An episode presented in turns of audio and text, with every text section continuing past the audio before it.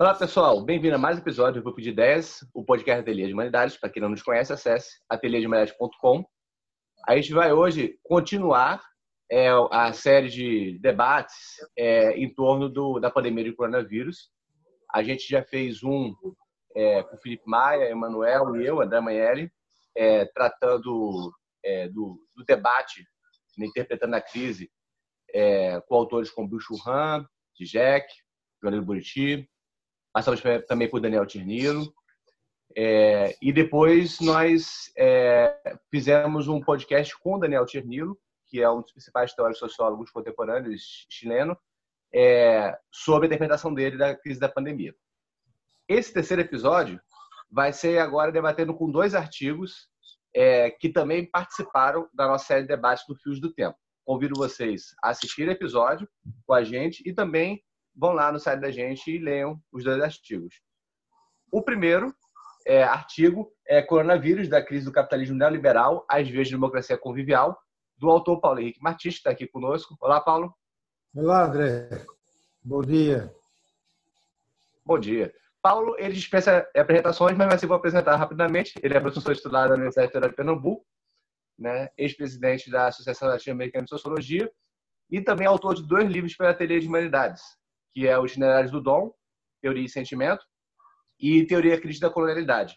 Convido vocês a ir no site, conhecer o livro e também se, é, é, se empolguem para poder comprá-lo e lê-lo e debater com a gente, entrar em contato. Nós temos aí um editorial que é, se propõe não somente a publicar livros, mas também gerar debates. Estamos abertos a fazê-lo. E é, o segundo artigo que a gente vai tangenciar aqui é o artigo do Marco Aurélio de Carvalho Silva, que está aí. Olá, Marco, tudo bem? Opa, tudo bem?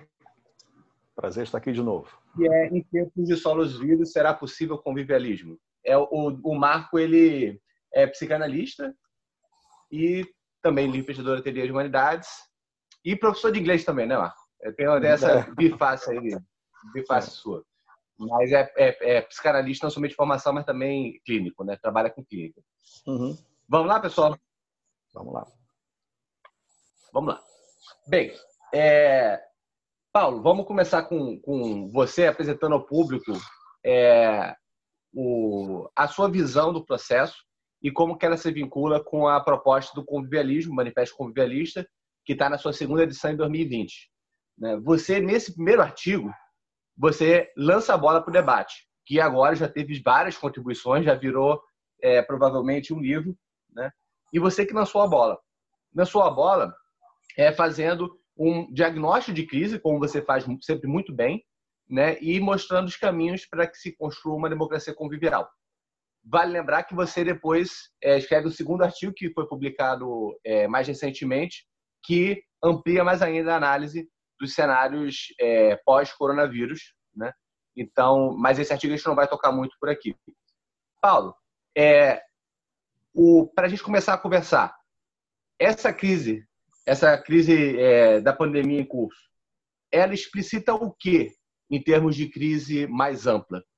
E quais são os caminhos que a gente você vê como sendo aqueles pelos quais a gente pode percorrer é, a partir de então?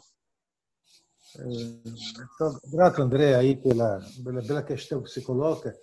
É, primeiramente, assim, veja, a, a, a, análise da conjuntura, gente, nós temos conversado sobre a importância de fazer uma análise de conjuntura, mas, ao mesmo tempo, a análise de conjuntura é super delicada no contexto em que o sistema de poder, a mídia, está tentando preservar e manter o velho.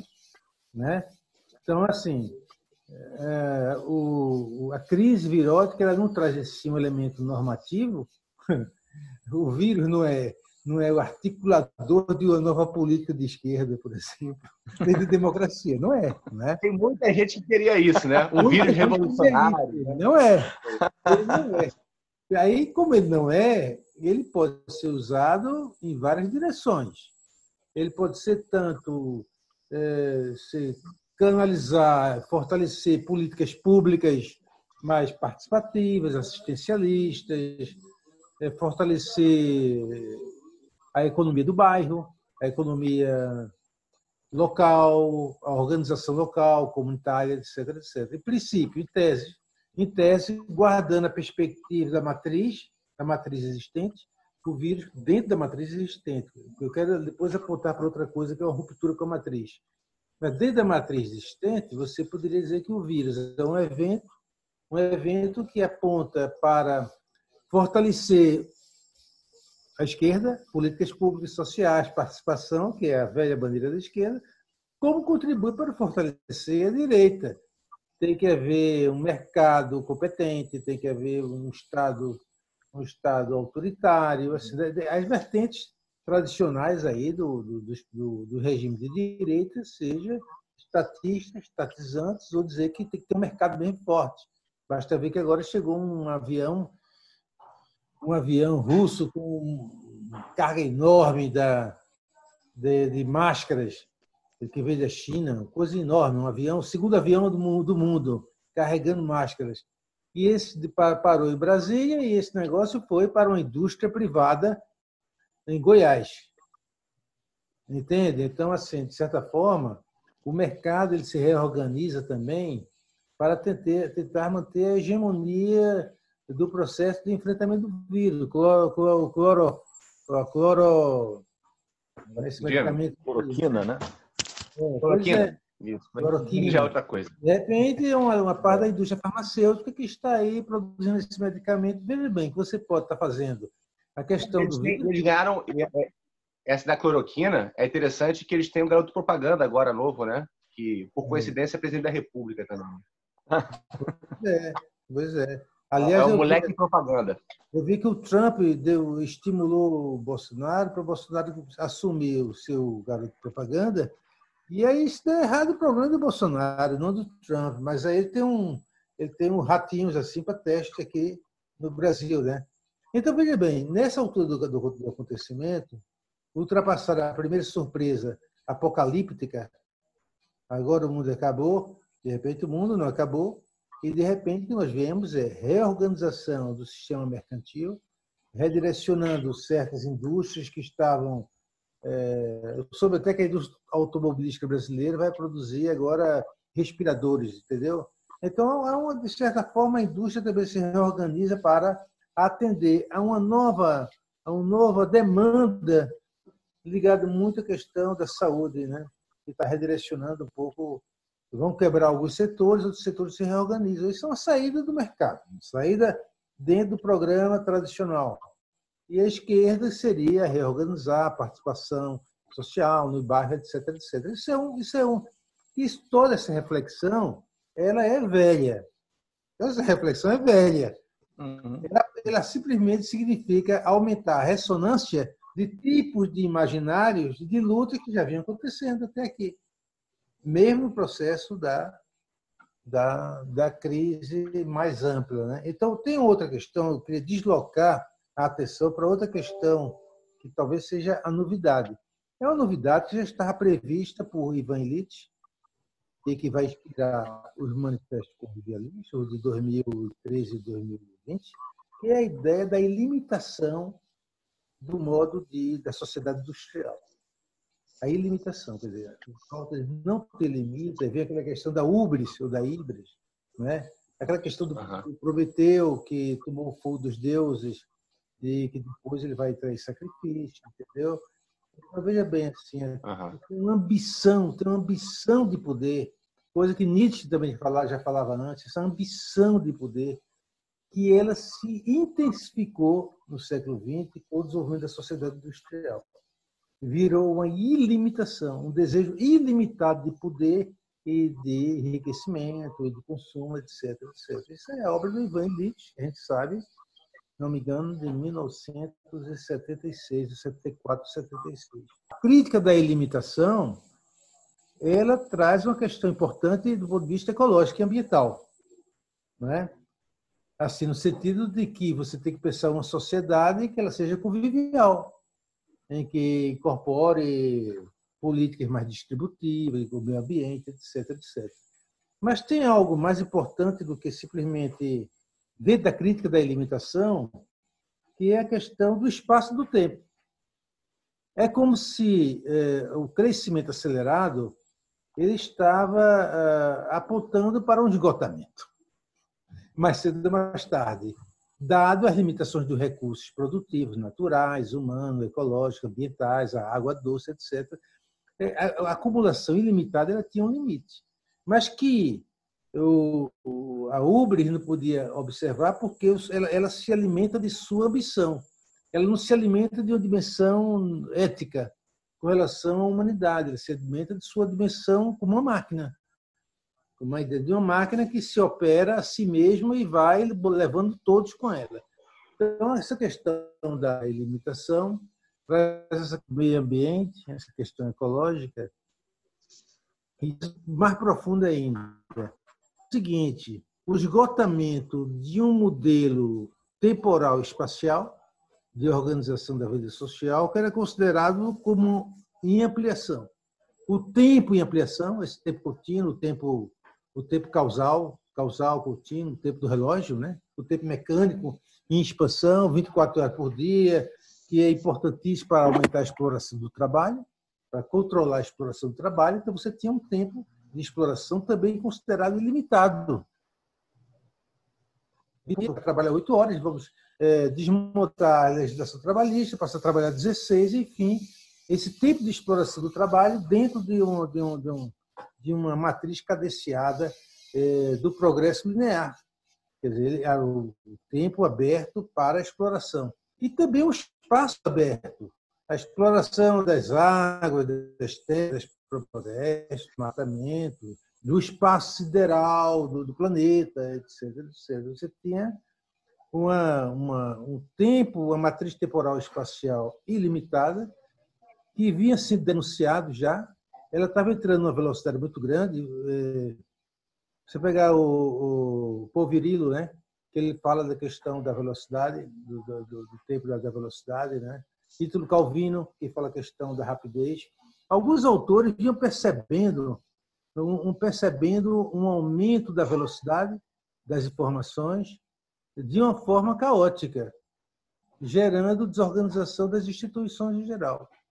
Então, e, e, e sugerindo outra perspectiva de análise da, da realidade a partir da questão de outro tempo não o tempo cadenciado, mas um tempo que está em mais, mais, mais veloz, as coisas acontecem com mais velocidade, e de fato nós estamos observando isso, desde que saiu a informação do vírus dois meses atrás, três meses, até agora, quantas, como se mudou, o mundo, como o mundo já está alterado.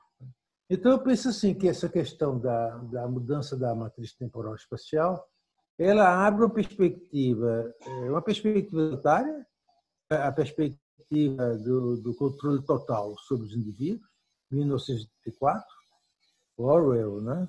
É uma perspectiva do controle total. Ela abre também outra perspectiva de, de que eu chamo a revolução do intimismo. A revolução do intimismo. Que na medida que o espaço-tempo é, ele vai se ele se fecha se fecha sobre pequenos espaços de sobrevivência e você sai da matriz aberta, espacial-temporal, você cria uma outra matriz que pode proporcionar uma, uma revolução do intimismo, que eu chamo, que é diferente da revolução da intimidade. A ideia da revolução da intimidade é a liberação dos corpos, da sexualidade, no final, no segundo parte do século XX, e que depois ela foi, ela foi corrompida, digamos assim, pelo mundo das aparências virtuais. Né? Relações deixaram de ser íntimas as relações passaram a ser padronizadas por dispositivos virtuais. E as pessoas podem deixar de se falar, de se tocar, de, de se amar. Relações interpessoais foram degradadas e aí a revolução da intimidade ela se, ela se foi, de certa forma, ela foi comprometida. E aí eu acho que agora tem uma possibilidade de uma revolução não da intimidade, mas uma revolução do intimismo. As pessoas têm que criar novos modos de viver seus confrontos os confrontos interpessoais de um espaço fechado, e você poderia viver só em outros espaços do consumo, em outros lugares, e de repente você é obrigado a presença física, a vivência física direta dos espaços e do tempo, o tempo encurtado, que é um tempo que você não sabe o que vai ser amanhã, daqui a um mês, um espaço encurtado, que você não pode sair. Então, leva que eu chamo a possibilidade de uma revolução do intimismo, Eu diria que isso seria a perspectiva, um desdobramento da questão do convivialismo. Conviver esse convivialismo não só com uma, uma ética ou como uma, uma utopia, mas o convivialismo como um novo modo de construção dos conflitos e das, e das alianças a partir do encurtamento do tempo do espaço em situações limitadas que as pessoas são obrigadas a se reposicionar para além das estruturas do ego para tentar reencontrar modos de convivência coletiva. Isso é, como diria, um que se abre, é o que se abre que eu vejo no Manifesto Convivialista. Mas ao lado disso tem a máquina, o sistema tentando ampliar o controle total sobre as pessoas para tentar, enfim, é, digamos assim, trazer que a experiência do vírus seja uma experiência de, de aperfeiçoamento tecnológico, mercantil e, e estatal. Então, então, são dois modelos possíveis, com encurtamento do tempo espacial, também fica mais fácil também o exercício do controle, do controle te tecnológico pelas máquinas da vida dos indivíduos. Mas, ao mesmo tempo, é nesses espaços encurtados, nesse tempo encurtado, que as pessoas têm condições de refazer as suas prioridades, seus valores, suas emoções, suas condições de, de, de, de convivência com o outro. É, você apontou vários pontos, Paulo, que permitem fazer excelentes links com o próprio texto do Marco, com as reflexões que o Marco está tá fazendo também. É, antes de falar sobre é, os pontos que eu, que eu identifiquei, já percebi que você já avançou mais ainda na sua reflexão agora. Né? É, você trouxe a questão do tempo, do espaço, é, dessa reformulação possível do tempo do espaço, do espaço limitado, do tempo limitado para o, o um limitado, que eu acho que também traz mais contribuições ainda. Antes de falar sobre isso, vale só sinalizar para quem ouve a gente e não conhece muito bem o assunto, que o convivialismo é, e ele, ele tem certos princípios, né? princípio de comum é humanidade, princípio de comum socialidade. O segundo manifesto traz o princípio de comum naturalidade traz a ideia que normalmente se esquece muito que o, o convivialismo ele defende a possibilidade, o princípio de oposição recíproca controlada, né? Então as pessoas elas se fazem, tem, se opõem. É, é, essa oposição ela, ela é baseada no princípio da, da, da possível individuação. Cada um tem direito a se individuar uhum. e até se opor um com o outro. A questão é como controlar a ubris, como controlar o excesso que o Paulo disse, né? É, e o Paulo já trouxe aí essa questão, né, é, falando que existem esses dois caminhos, digamos, mais de direita e mais de esquerda possível de sair desse mundo. E na perspectiva é, convivialista, a gente, é, para pensá-la, depende de reconfigurar ou repensar a temporalidade, o regime de temporalidade que nós vivemos, regime de espacialidade que nós vivemos e também, eu acho que isso vai percorrer o nosso episódio, a, o regime afetivo, a dimensão emocional e efetiva. Né?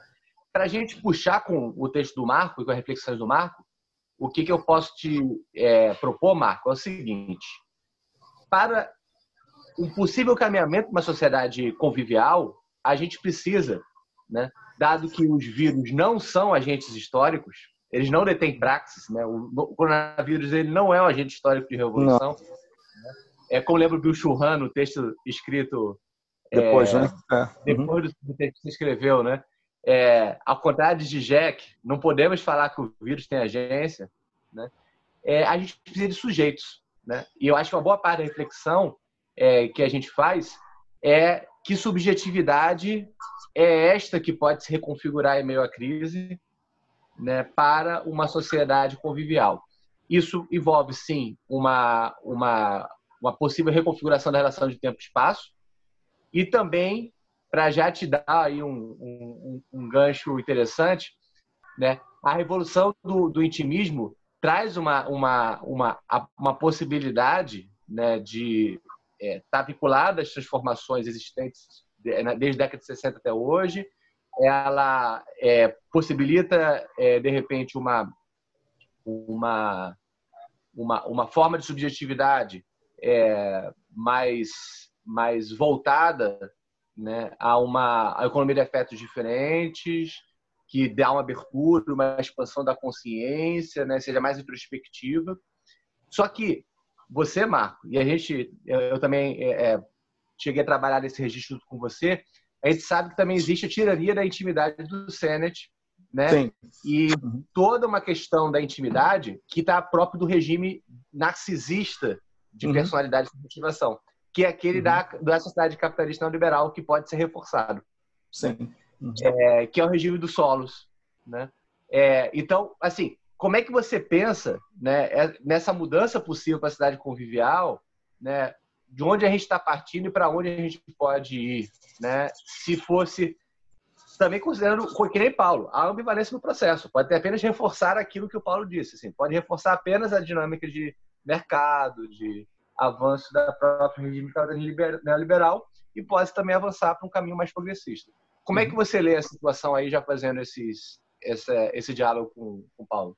É, é, o artigo, ele realmente, o artigo que eu escrevi, ele foi inspirado na leitura que eu fiz do texto do Paulo Henrique, né?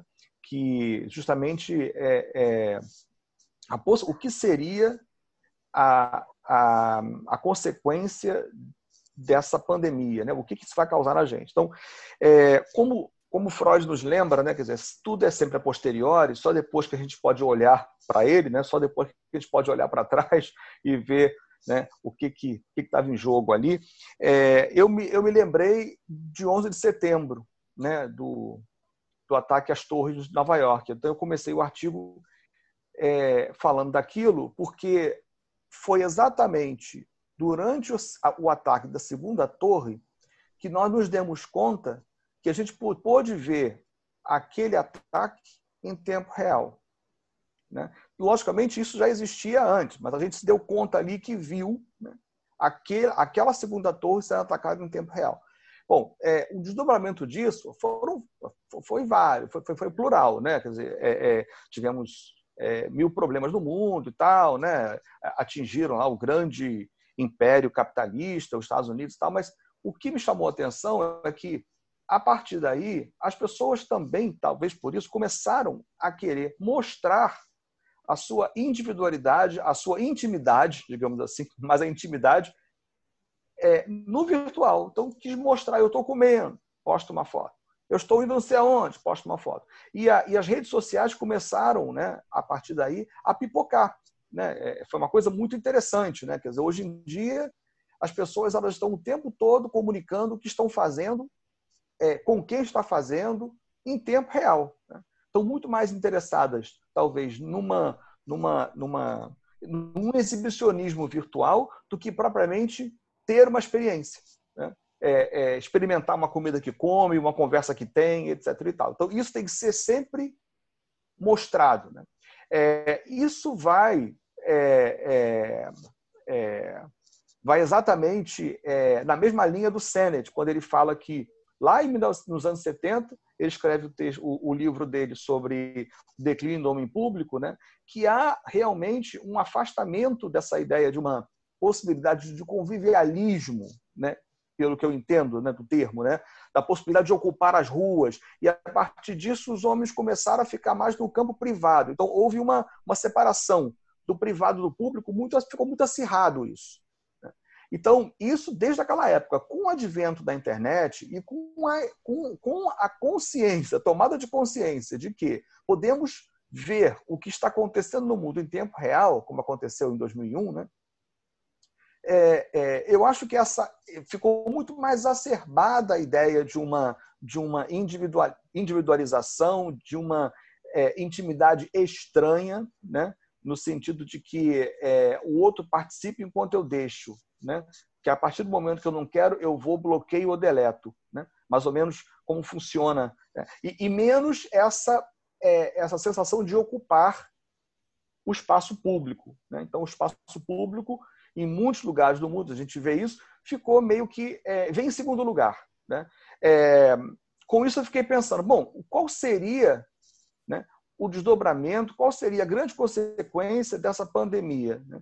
Ela nos joga para dentro de casa, o coronavírus nos joga para dentro de casa, pedindo um isolamento social. Né?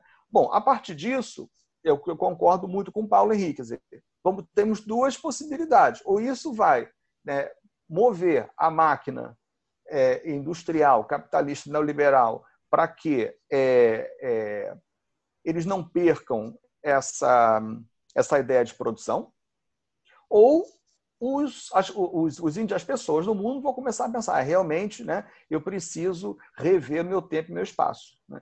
É, então, é, é, o, que, o que me chama atenção é, no momento né, onde, durante muitos, muitos anos, talvez alguns séculos, tem havido uma mudança de uma posição mais pública para uma posição mais, mais privada, como é que, de repente, né, a gente pode fazer o caminho inverso, sair de, um, é, de, uma, de uma tendência é, é, sócio-solis, né, como eu escrevo no artigo, né, para e reverter isso para de solis para sócios, né? começarmos a ter mais uma, uma ideia de que não é, é importante eu saber se meu vizinho está bem, é importante eu saber é, se o outro é, não é, é, não está doente, precisando de alguma coisa, porque se alguma coisa acontecer com ele, isso vai me afetar também. Então eu preciso cuidar do outro para que eu possa me cuidar. É alguma, é, para mim, é isso seria uma, uma tomada de consciência mais interessante, né? Que essa essa individualização exacerbada de tantos anos, né? É, deveria começar a repensar, né? É, porém, a gente não sabe, eu não sei realmente. Eu, às vezes eu fico, eu fico bastante em dúvida. Será que é, depois, dessa depois desse isolamento social, nós não vamos ficar cada vez mais é, é, introspectivos e, é, é, e preocupados conosco mesmo? Né? Bom, isso é um ponto que eu não sei realmente se nós conseguiríamos pensar uma subjetividade que possa é, voltar a se dar bem, a existir e a, e a, e a exercer sua, os seus desejos e suas, os seus medos e tal, num, numa, numa coletividade. Né? É a ideia, por exemplo, de Marcel Gaucher, né? que nós possamos ser o grande, ele já falou isso muito antes do coronavírus, né? é, é o grande objetivo é, de qualquer tipo de, de tratamento psicológico, né? É, tentar ser si mesmo no coletivo, né? sem, sem, sem romper com o coletivo. E aí, dando vazão a uma ideia mais convivialista. Né? É, um, é um trabalho é, de formiguinha, parece, né? É, porque tem toda uma máquina é, fazendo com que é, o, o, espaço público seja desertado, né? seja seja esvaziado cada vez mais. Né? É, pode... Então, bom, agora, com o isolamento social, notou-se que podemos trabalhar de casa tanto quanto se trabalha no escritório. Né? É, então, o famoso home office. O que, que isso vai é, surtir de efeito? Ah, algumas empresas podem, então, pensar num downsizing. Né? Vamos, vamos diminuir os custos e vamos manter essas pessoas em casa, porque assim eu vou ganhar mais né? fazendo com que essas pessoas trabalhem lá em casa. Embora que isso já vinha acontecendo. Algumas, algumas pessoas, na verdade, não tinham mais uma divisão muito grande, né? muito, muito é, é, é perceptível do, do trabalho e, e, e, da casa, porque é, no momento que você, as pessoas chegam em casa, continuam trabalhando. Basta ver o pessoal do mercado financeiro. Eles não dormem. Né? Estão o tempo todo sabendo, querendo saber se a bolsa lá na Índia, na China, na Rússia, não sei aonde, despencou, vai subir no dia seguinte. Então, como tem a questão do fuso horário, muitos não dormem. Né? É, como o pessoal do TI também, né? É, precisa o tempo todo estar, é, ter vários turnos, para aquilo ali nunca pode dormir. Né? Então, não é só Nova York que não pode dormir, o mundo não pode mais dormir. Né? No tocante à questão da subjetividade, eu acho que volta aí o, o, o, o grande. É, é, a, a, contribuição do Byung-Chul Han, né, esse filósofo nascido na, na Coreia do Sul, mor, morando lá na, na, Alemanha há muitos anos, ele, ele acha que, é, ele teoriza que é, o mundo ele saiu né, de, uma, de uma negatividade para uma positividade, ou seja, tudo é tudo ficou da ordem do possível. Se você não pode, se você não consegue, é porque você não chegou lá ainda. Então, esse é um problema seu. Você tem que trabalhar, né? É a ideia que ele tem, que o homem deixou de ser homem para ser um projeto. Então ele deixou de ser sujeito para ser um projeto, um projeto que não tem limite.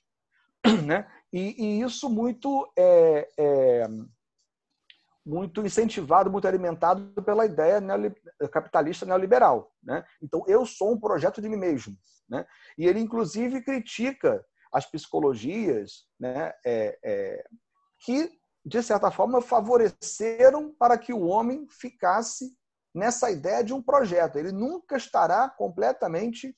É, ele não chega ao seu limite. O limite não existe. O limite é o céu, né? ou para além dele. Então, ele acha que isso é um perigo.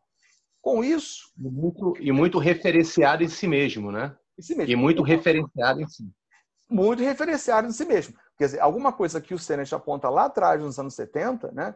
ele, de certa forma, ele corrobora com essa ideia de o homem deixando de ser um sujeito para ser um projeto. Então, nessa linha, respondendo mais ou menos o que você perguntou, a ideia é, bom, é, será que a gente conseguiria, a partir desse, desse evento, de, uma, de algo invisível, né, mas que sabe que está lá, você sente os efeitos dele, né, de acordo com Lacan, seria o próprio irrupção do real, né, aquilo que não tem representatividade, né, e, que, e que não quer se representar, você só vê os efeitos dela.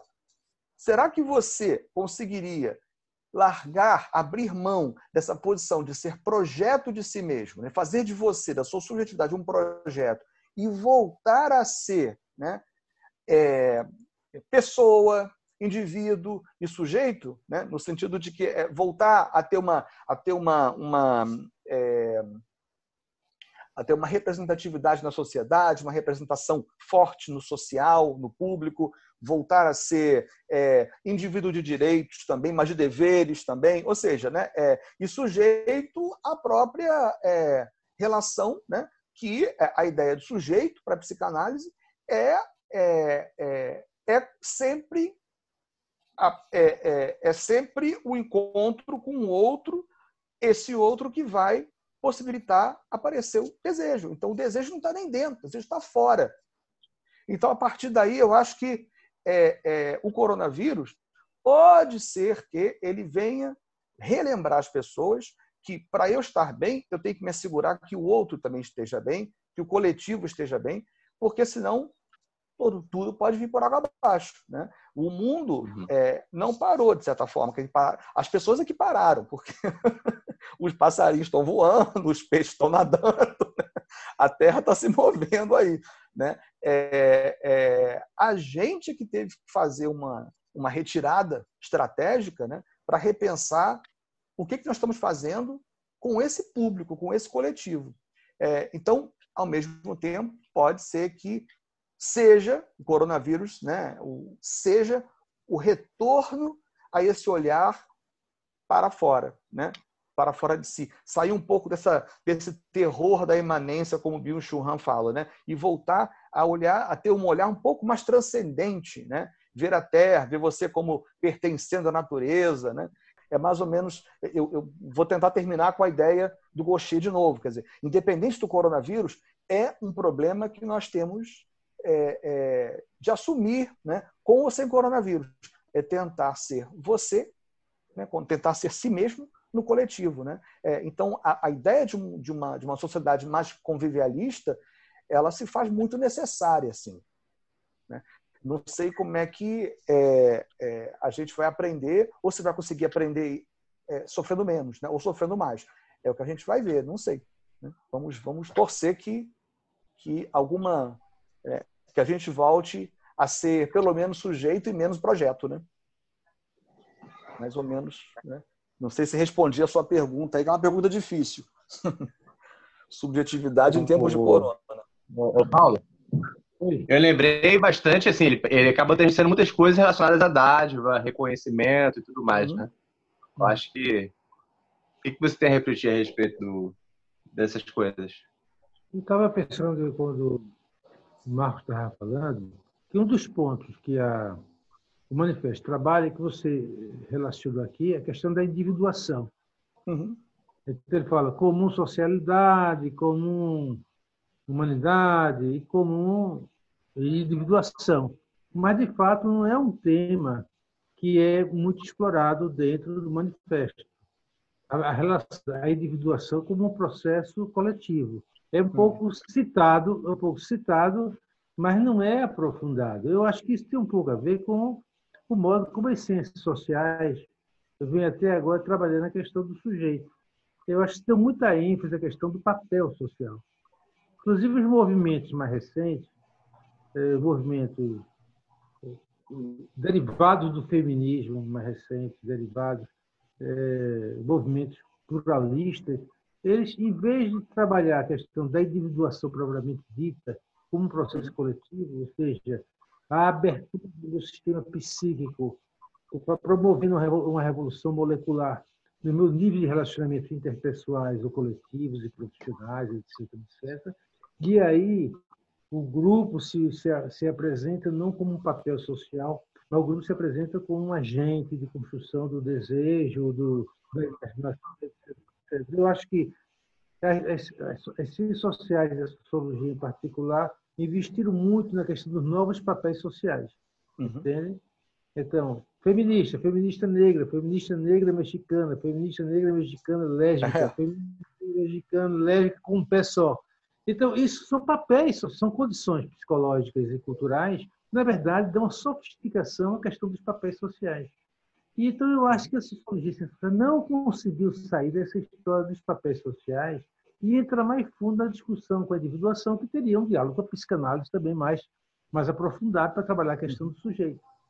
Uhum. Se sentiu fascinada, vem o Foucault, leitura da psicanálise, mas de uma forma que não abandona a questão da, da, das políticas identitárias baseadas em papéis sociais sofisticados, como se na base da revolução, dos costumes, da cultura, etc, etc. Mas papel social é papel social.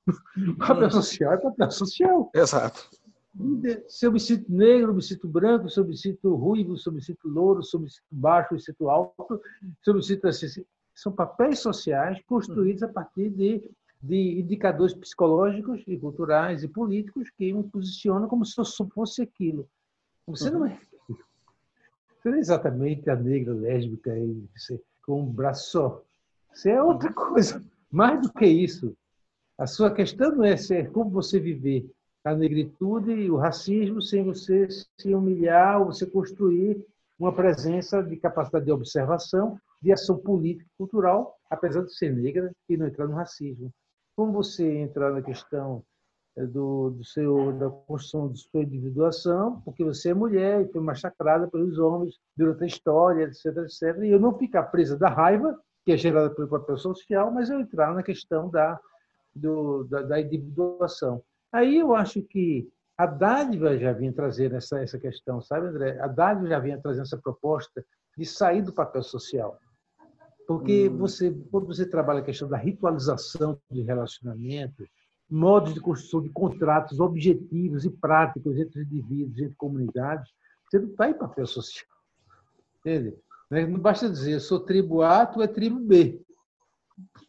Uhum. Ok tu é tribo A, tu é tribo B, mas é ter um contrato ser estabelecido entre nós que implica sacrifícios, que implica renúncias, que implica presentes, que implica gentilezas, que vai além da minha posição do que eu acho que eu sou, meu papel social. Entende? Então, eu acho assim que a dádiva traz uma, uma perspectiva de olhar a individuação como um processo coletivo, psíquico, uhum. histórico, cultural, jurídico, coletivo e sair dessa questão de função social e papel social. Então, eu acho que o movimento feminista nos últimos tempos ele ficou muito revanchista, né? Eu vejo muito as mulheres, não, porque os homens nos massacraram, porque os homens fizeram isso, o poder dos homens e os homens, entende? Aí você começa a entrar numa espécie de uma dor, de uma dor, a dor do papel. É não é a dor do sujeito que observa a realidade, é a dor do papel. Como eu me identifiquei como mulher negra, mexicana, então, na dor da, da história da mulher negra mexicana, você está numa questão de memória, de aprisionamento de memórias, que não é um fato de fato construção da individuação. E aí eu vejo que a individuação ela é molecular, no sentido que ela rompe com padrões de, de, de comportamento e de relacionamento, ela, ela é molecular, mas ela é, é transacional, ela é relacional por excelência.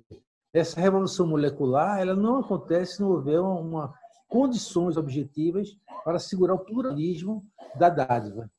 Se a dádiva é interrompida pelo fascismo, pela, pela, pelo terror, pela eliminação dos direitos de convivência, etc., etc., você entra na humilhação, no processo de humilhação, de desindividuação da humilhação.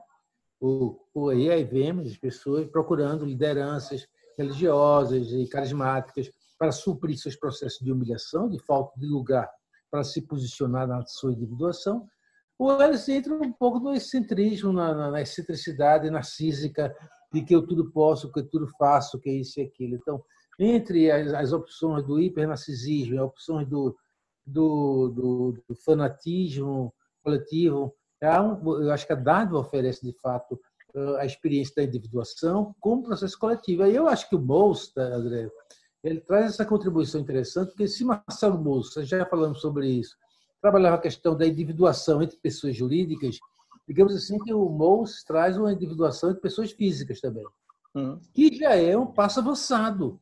Ou seja, já houve uma individuação entre 1920 e 1980, no sentido do de, o desenvolvimento da democracia, assegurando a participação, pluralismo, poder, capacidade deliberativa, discursiva, etc., etc., foi, foi construindo essa individuação social. Então, quando, quando os, os, os intérpretes dos anos 80 traz a questão da questão próximas, entre próximos, entre desconhecidos, é porque houve um avanço da individuação dos anos 20 para cá. Agora, isso não é dado gratuitamente pela natureza, não é, não é, entende? Isso é construído socialmente, culturalmente, mas isso é construído como um sistema contratual. É um contrato individual e coletivo no sentido de, de circular generosidades, gentilezas, é, signos e símbolos de, de construção da, da, da, vida afetiva, familiar, comunitária, etc, etc. Aí eu acho que isso, esse ponto não foi bem explorado no manifesto. A individuação poderia ser o grande ponto de ruptura, talvez seja a base para o terceiro manifesto, a partir de agora. Entende? Você já trabalhou a questão normativa, novo humano, nova socialização, etc., mas entender que a individuação não é individualização. Não é busca de uma saída narcísica. Uhum. A individuação é, é, uma, é uma revolução molecular que pode não acontecer. Basta você interromper os elementos contratuais jurídicos e políticos e, norma, e, morais que asseguravam a individuação. Se ela, se é interrompida, como o campo de concentração, você tira o campo de concentração, grandes pintores, grandes pianistas, grandes industriais, comerciantes, etc. etc todo, todo mundo no campo de concentração. Não valeu mais nada. Zerou o jogo. Zerou para a esquerda. Entende? Então, para a individuação acontecer como revolução molecular, ele exige um sistema de dádivas coletivas que vão implicando e ampliando, envolvendo as pessoas em trocas contratuais que valorizam digamos assim, é, as virtudes da, do, do, da obrigação coletiva, da, da confiança, da gentileza, etc, etc. Eu penso assim que aí temos um elemento, eu procurei resgatar o que o Marco falou sobre a questão do sujeito aí na psicanálise e mostrar como nas ciências sociais a gente não consegue fazer um diálogo mais profundo sobre o sujeito, porque os movimentos sociais contemporâneos ficaram muito prisioneiros da inovação dos papéis sociais a partir de novos elementos, de novas categorias psicológicas. Então, não só os papéis sociais dados pela função social, como era tradicionalmente, mas os papéis sociais agora dados pelos novos condicionantes psicológicos, gerados pela individuação, inclusive, mas que aí não são vistos dentro da individuação, são vistos dentro da questão desse, desse, dessa tribalização, dessa tribalização produzida pelo, pelo, pelos papéis sociais, que tem a ver com o narcisismo também, claro. Tá, e aí o narcisismo com os papéis sociais tem uma relação direta, mas que não é questionada. Não é questionada. Né? Então, não sei se responde assim, mas eu acho que a dádiva é fundamental para fazer circular a construção do sujeito, a construção do indivíduo, a construção da, da coletividade. É, eu acho que é, isso, isso, é, vocês fizeram uma boa, uma excelente convergência é, no seguinte ponto. o que você está falando, Paulo, é, tem a ver com a dádiva e tem a ver também com as distorções relacionadas à luta por reconhecimento. Uhum. Eu acho que é, o Axel Honneth ele teve um papel fundamental é, na construção do quadro normativo da teoria do reconhecimento, né, de como que entende-se a gramática moral dos conflitos sociais e tudo mais. É, porém, você quando analisa também a realidade, né, como ocorrem ajustes de reconhecimento das mesmas, a gente percebe que uma parte delas estão associadas a isso que você falou, a lógica dos papéis sociais e uma economia de sentimentos morais tristes, né? Uhum. É, raiva, rancor, ressentimento, ódio, né? tanto a direita quanto a esquerda. É, então, e isso se articula também com uma certa forma pela qual as ciências sociais, principalmente sociologia, né, é, é, principalmente a sociologia, mas as ciências sociais gerais, a filosofia também fez parte disso, a partir de Foucault, a partir de Deleuze, a partir desses teóricos é, do pós-estruturalismo, se vinculou muito à pauta de denúncia, de realizar denúncias sobre o quanto que papéis sociais ou o quanto que identidades são oprimidas, reprimidas, jogos de saber, poder, subjetivação e tudo mais, que tem papel fundamental desde a década de 60, mas também reproduz um certo esquema que me parece estar esgotando né? É, e a pauta da dádiva traz, junto com o Manifesto Convivialista, essa perspectiva positiva, né?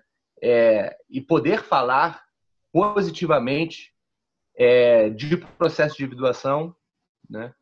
Positivamente no sentido que o Bill Johann também poder falar negativ da negatividade, trazer o outro, uhum. né? trazer a alteridade e não só um jogo de diferenças, né? A lógica, a filosofia da diferença virou uma lógica de diferenças a serem defendidas, né? É, e a dádiva traz a alteridade, né? Uma alteridade que permite espontaneidade na ação, permite pensar uma individuação no sentido do, da sua lógica de desenvolvimento, né?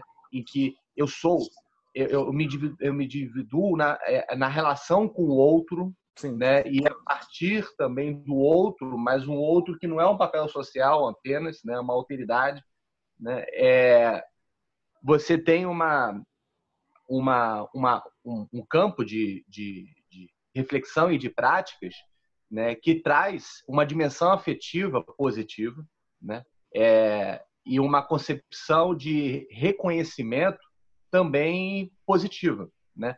O próprio Allan Kardec, quando ele pega a questão da dádiva para pensar o reconhecimento, ele fala muito disso. Assim, é, o risco é da, da discussão do reconhecimento cair muito no direito a ser reconhecido, né?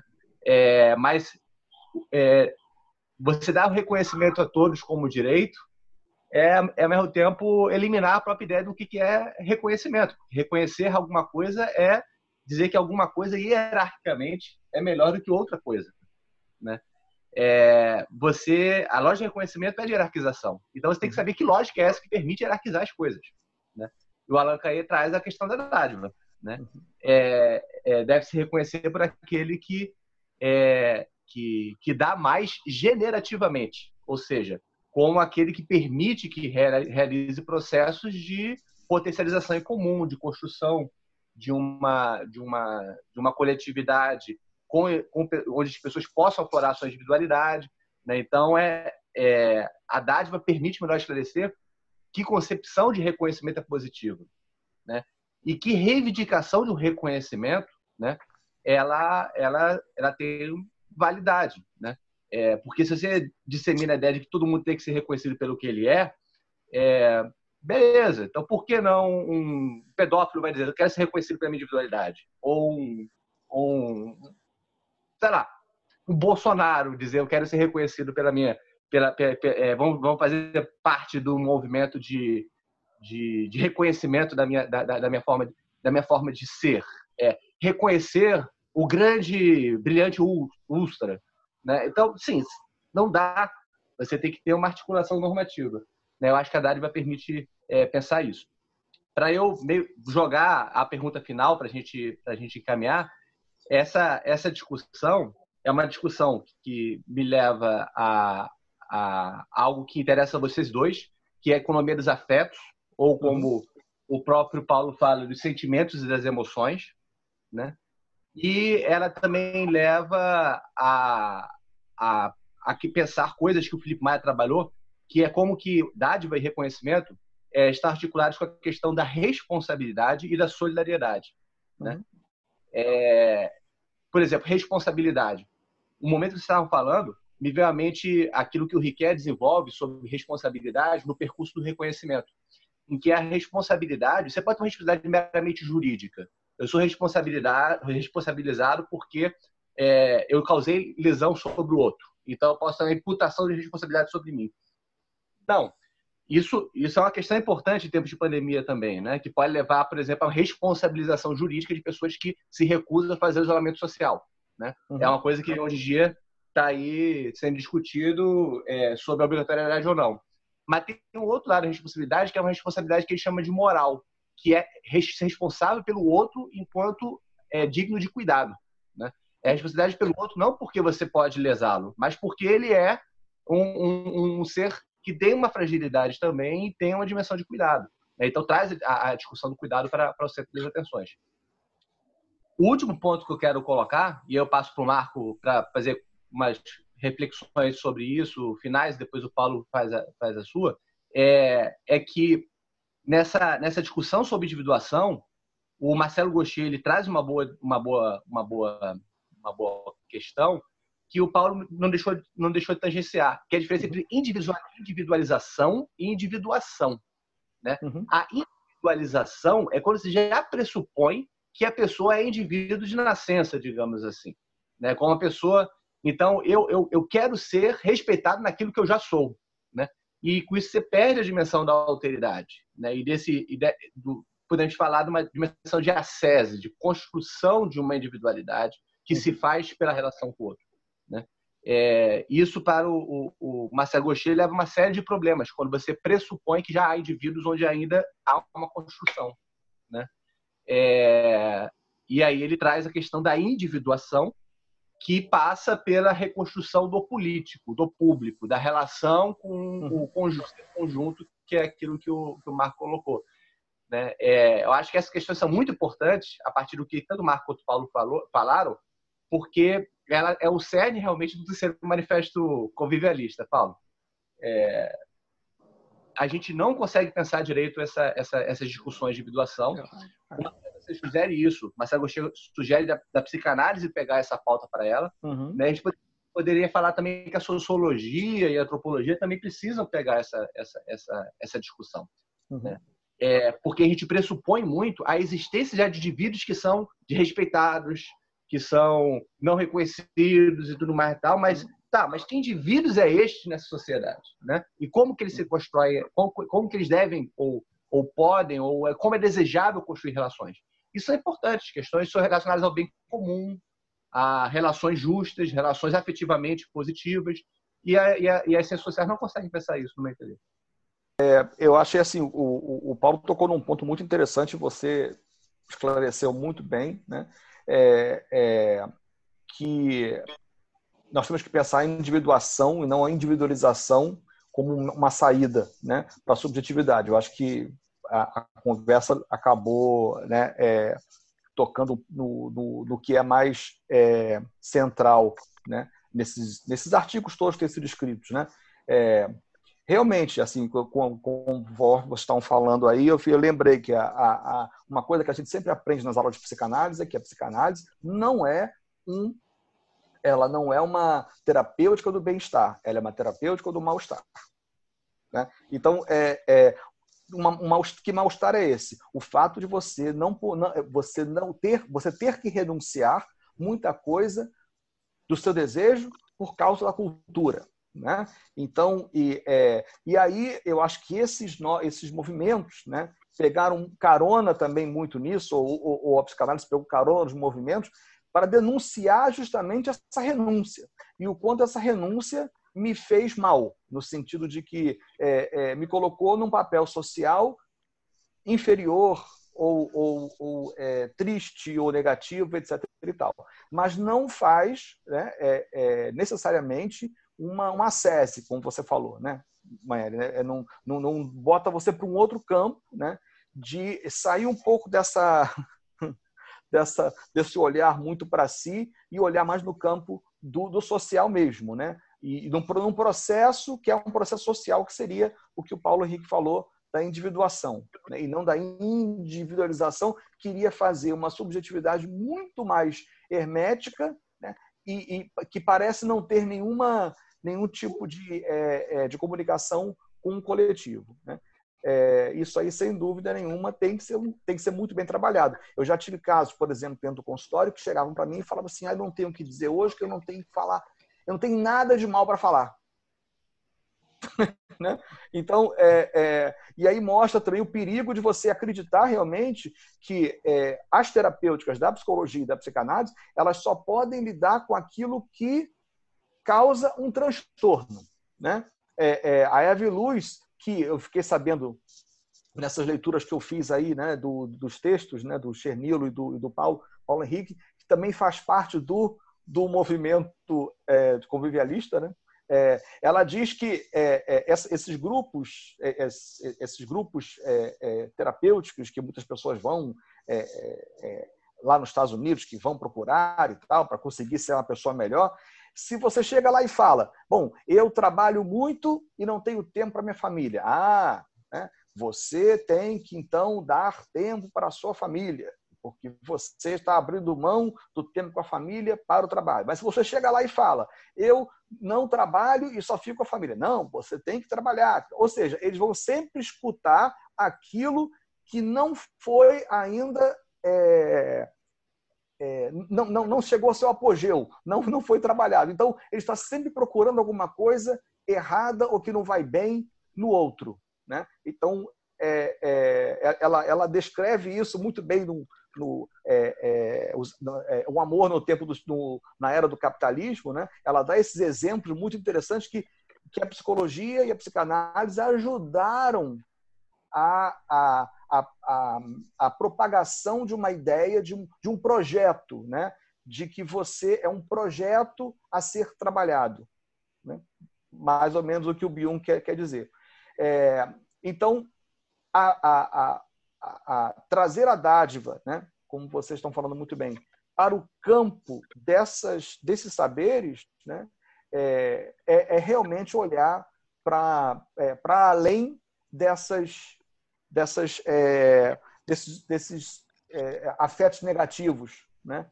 que podem é, levar ao ódio, né? ou à depressão, ou mal-estar somente. Né? Então, parece que não há possibilidade da cultura, é, na cultura de, de, de, é, de bem viver, né?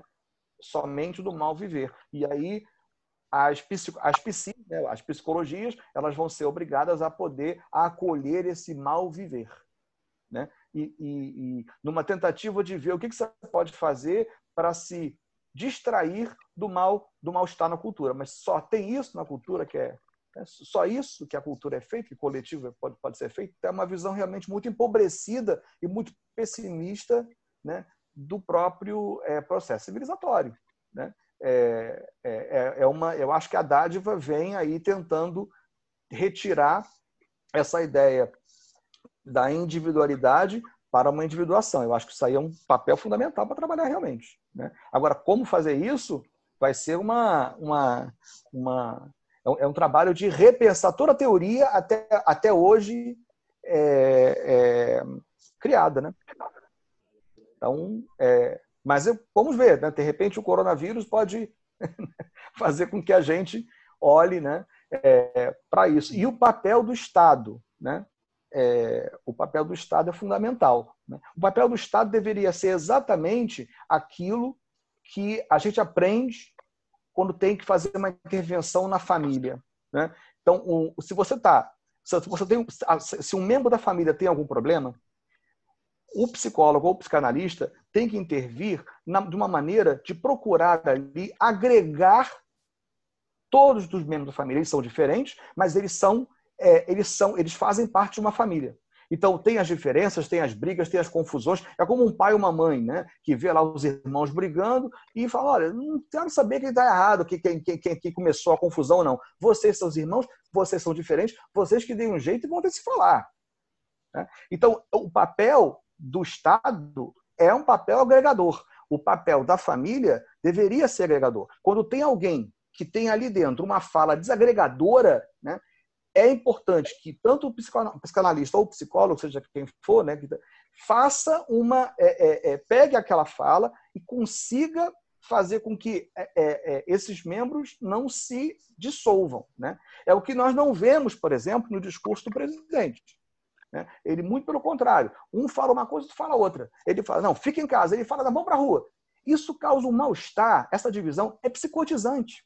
É isso que a gente chama de psicotizante. Né? Quando uma fala ela, ela não corresponde com aquilo que vai diretamente me fazer um bem, ou me levar a uma, uma um apaziguamento. Não, muito pelo contrário, é jogar lenha na fogueira. Então, a política está muito ainda, no meu ver, assim, né, é, nessa, nessa fala psicotizante.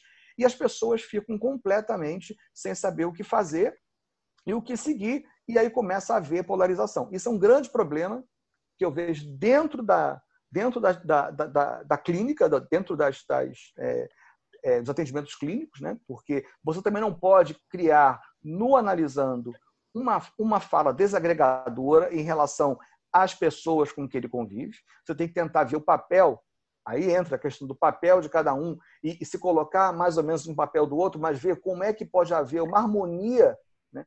para que as coisas não se desintegrem. Né? E muitas vezes, muita gente entra de sola nisso aí, né? muitos psicanalistas entram de sola nisso aí, tentando romper o que o Freud chamou de, de psicanálise selvagem. Ele tem um texto sobre isso, tem que tomar muito cuidado com a psicanálise selvagem. Então, é, é, é, um, é um, papel é, fundamental aí pra, de você tentar não jogar lenha na fogueira, mas conseguir agregar aquilo que é diferente. Né? Eu acho que é um papel seria mais ou menos aí mais ou menos, ele, com, ele comunga com a dádiva, né? que não adianta romper, são diferentes, mas vamos tentar ver o que pode fazer em conjunto. Né? É, e o papel do Estado seria fundamental para que essa ideia de uma, de uma dádiva, né? de, um, de uma ética mais da dádiva e de um, e de um papel mais convivialista da sociedade pudesse é, é, aflorar. Né? Essa é a minha, a gente pode começar de baixo ou pode começar de cima, ou então ao mesmo tempo, né? Porque a ideia é, é, é que pense não que não ter um discurso é, é, é, psicotizante e sim agregador. Eu acho que para mim o que eu posso pensar como a dádiva pode influenciar o, a, a, minha prática, digamos assim, é justamente essa essa ideia mais é, agregadora do que desagregadora dentro é, de um setting. Né? Agora, o Estado tem que pensar muito bem sobre isso. E aí, Para poder, pra poder dar vazão à individuação, né? Uhum. Veja bem, o, o Reneton, aquele matemático, que talvez a primeira pessoa que trabalhou sobre a questão da catástrofe. Ele vai defender na matemática a questão da catástrofe e vai terminar avançando para a filosofia dados os impactos dessa discussão sobre descontinuidades e continuidades, a partir de modelos matemáticos aplicados na filosofia.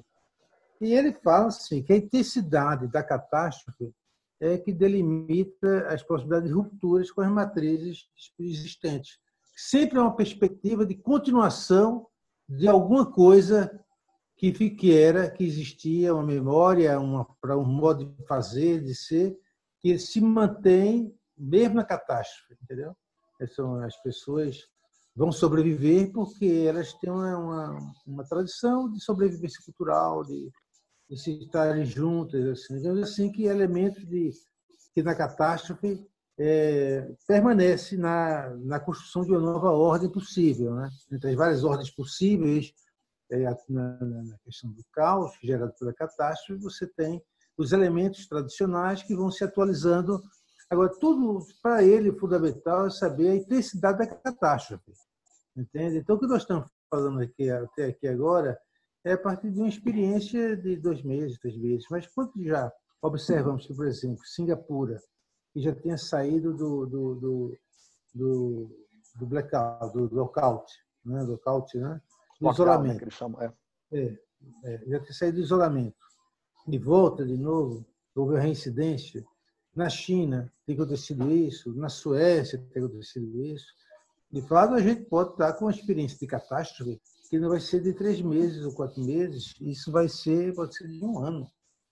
E aí, quanto mais longa a catástrofe, mais profunda, mais os elementos tradicionais perdem a validade na construção dos processos de transição e o, e o, e o elemento caótico, o elemento caótico se torna mais, mais, mais, mais importante.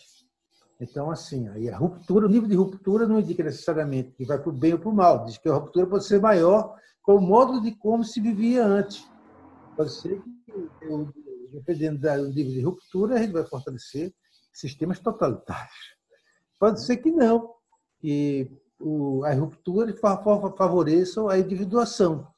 Eu vejo assim que os movimentos sociais, a forma como eles estavam funcionando, na, de, na democracia dos papéis, ou na democracia das identidades fragmentadas, né, ele levou, chegou ao fim. Chegou ao fim, porque não tinha como você multiplicar as exigências de políticas públicas para atender as demandas de cidadania fragmentada, de cidadania tribal, de cidadania tribal, dentro de um sistema que era impossível de se realizar porque negava a democracia como valor universal.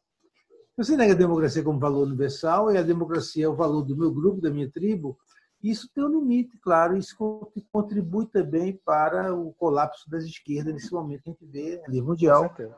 Não é? E aí eu acho assim que resgatar a questão da individuação como processo coletivo, como, como forma de organização do sujeito coletivo, do sujeito individual, como forma de retrabalhar ah, nosso sistema psíquico, nosso sistema desejante, nosso sistema de ação, fazendo a mudança do, do neural, nosso, nosso sistema neural, para nos adequar a um outro modo de, de, de, de, construção do mundo mais incerto, mais fluido, mais intenso, mais veloz, de que a gente possa reconstruir nossos pactos coletivos, solidários, dadivosos, a partir de uma outra estrutura psíquica, uhum. entendeu? Dado por essa, essa pela, pelos efeitos da tragédia sobre o cotidiano, sobre a destruição do cotidiano e sobre a produção de novas formas do cotidiano. E eu vejo que a dádiva é a regra que faz funcionar tudo isso, porque quanto mais ela se intensifica positivamente, mais ela ajuda rapidamente a reorganizar sistemas comunitários de pertencimento. Quanto for na negatividade, quanto menos fraco for, menos ela contribui para a formação de sistemas. Se ela entra no negativo, ela vai destruindo os pactos de solidariedade. Então, eu vejo que a intensidade da dádiva e modo de circulação e de envolvimento que vão, podem ser fundamentais para a construção da individuação. Eu diria que a individuação está dentro desse processo de dádiva e a individuação resulta desse processo de dádiva na medida que você vai implicando a formação de novos modos de organização do sistema jurídico, do sistema político, do sistema cultural, a partir dessa, dessa reformatação que a catástrofe nos permite viver. Uhum. Alguma outra consideração, Paulo? Ou por hoje está bom? Não, eu estou por aqui, tá bom. Tá bom. É. E Também tá ótimo. Tá ótimo. Tá bom? Tá então, então, tchau. gente, foi um prazer. Muito obrigado. Prazer. Excelente episódio, excelente papo. Até a próxima, então. Até a próxima. Até a Obrigado aí pela participação também. Tchau. Tchau, tchau aí, Marco. Tchau, Paulo. Tchau.